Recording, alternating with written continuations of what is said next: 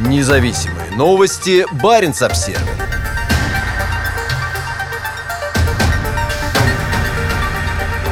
Норвежская береговая охрана спасла важные климатические данные к северу от Аляски. Извлечение оборудования из-под льда оказалось непростой задачей, но теперь у ученых есть собранные в течение года данные, которые важны для понимания изменения климата в Северном Ледовитом океане. Буйковые станции были установлены в море Бафорта в прошлом году, и по плану осенью этого года их должен был поднять ледокол береговой охраны США «Хилли». Однако в августе рейс ледокола пришлось отменить сразу после его выхода из порта на Аляске из-за возгорания в одном из двигателей. Поскольку у береговой охраны США нет других кораблей ледового класса, за помощью обратились к норвежцам. Свальбард, крупнейший ледокольный корабль норвежской береговой охраны, отправился в Арктику в середине октября. Это первый подобный рейс норвежцев в район к северу от Аляски.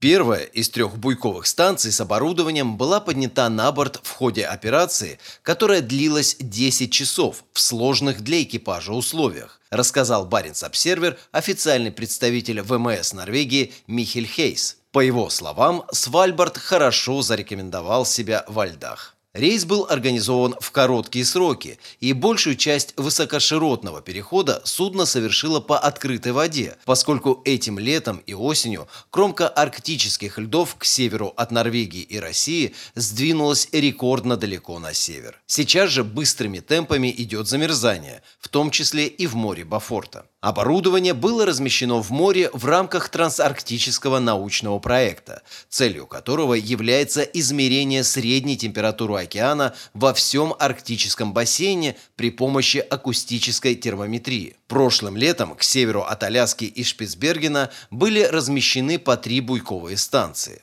Для получения полной картины крайне важно было поднять все их из моря. Ученые рады тому, что данные удалось сохранить. В интервью норвежскому телеканалу ТВ2 глава научной группы Хани Сагин сказала, что спасательная операция важна для сохранения важной информации о морской среде для понимания климата будущего.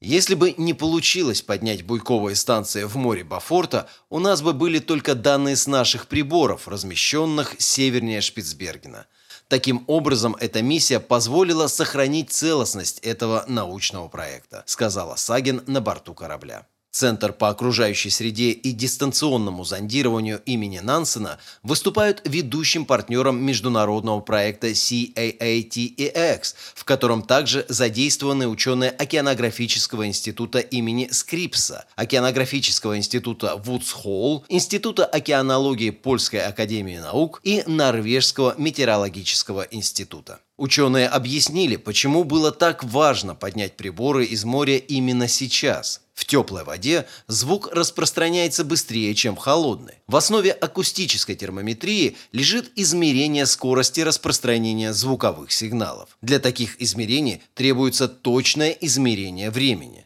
течение эксперимента одни часы работают непрерывно. Они не обеспечивают достаточную точность, поэтому раз в день включаются очень точные атомные часы для корректировки менее точных. Атомные часы потребляют много энергии, и этой зимой остановятся. Остановка часов сделает невозможной правильную корректировку часов, а точность измерений значительно снизится. Чтобы спасти эти важные измерения, буйковые станции необходимо срочно извлечь извлечь из моря до разрядки аккумуляторов. В этом и состоит задача нынешней научной экспедиции в море Бафорта. В то время как ученые пришли к выводу, что одной из горячих точек потепления в Арктике является северная часть Баренцева моря, о возможном изменении температуры под самой ледяной шапкой, простирающейся от Северной Америки до Евразийской Арктики, известно меньше. Есть надежда, что буйковые станции проекта CAATX ответят на часть вопросов.